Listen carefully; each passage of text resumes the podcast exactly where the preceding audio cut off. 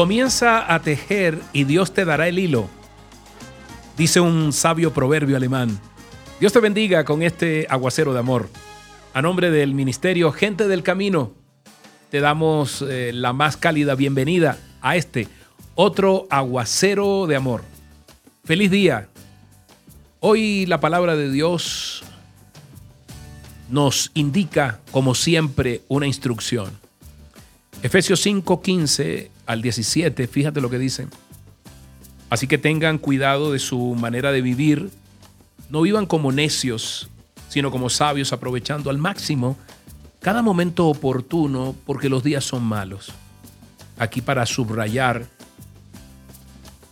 aprovecha al máximo cada momento. En otra versión dice, aprovecha el día de hoy. Hoy Dios aquí eh, a través de su palabra y en comentarios que pude estar ojeando, dice que el tiempo es un talento que nos da Dios y muchas veces se malgasta y se pierde cuando uno no lo usa conforme a la intención de Dios. Muchas veces hemos desperdiciado el tiempo y Dios aquí nos llama a, a recuperarlo, si se pudiera emplear ese término, recuperarlo. Y muchas veces nos quejamos por los malos tiempos que llegan. Y los malos tiempos, me decía alguien, son cobardes porque llegan, eh, llegan con otros, otros malos tiempos, ¿no? no llegan solos. Esto nos debería estimular para poder redimir el tiempo. Y Dios hoy nos dice que no debemos desconocer que la negligencia con nuestras almas y con nuestra forma de vivir, eh, produce tristezas. Hoy es una invitación, no es un regaño, sino es una invitación a aprovechar el tiempo. Aprovecha el tiempo, aprovecha el día de hoy.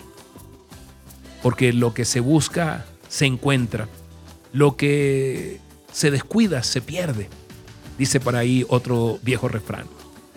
Y durante la primera década del siglo XX, mucho antes de que hubiera expertos en eficiencia, eficacia, manejo del tiempo y todas estas cuestiones que hoy son tan usuales y tan normales, a alguien se le ocurrió que sería bueno motivar al personal colgando carteles por toda la oficina en los que se leyera, abro comillas, hazlo ya, cierro comillas, hazlo ya el jefe de un gran negocio compró un gran número de esos carteles contra la procrastinación, que hoy esa palabra procrastinación es tan, tan común.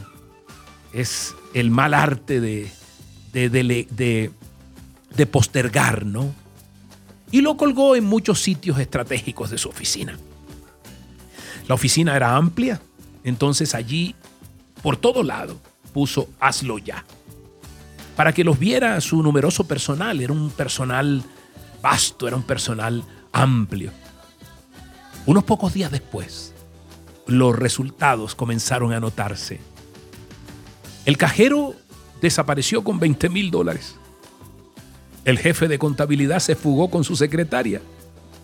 Tres oficinistas pidieron un ascenso y el muchacho que era el todero de la oficina se marchó al oeste como salteador de caminos. Todos lo hicieron ya. ¡Wow! Eh, esta ilustración un tanto graciosa nos llama a hacerlo ya. A hacerlo bueno, por supuesto. Y hay varias palabras que, o frases que no nos dejan. Yo creo que ahora no es el momento. No estoy preparado, no me veo en condiciones Siempre hay algo mucho más atractivo que hacer. Ah, eso es demasiado trabajo. Hoy no, pero mañana te aseguro que lo hago. Hoy es tiempo. Comienza a tejer y Dios te dará el hilo.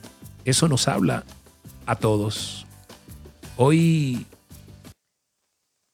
sería bueno poner nuestro corazón a Dios para decirle, Señor, que es sabio Bendito Rey, aprovechar el tiempo.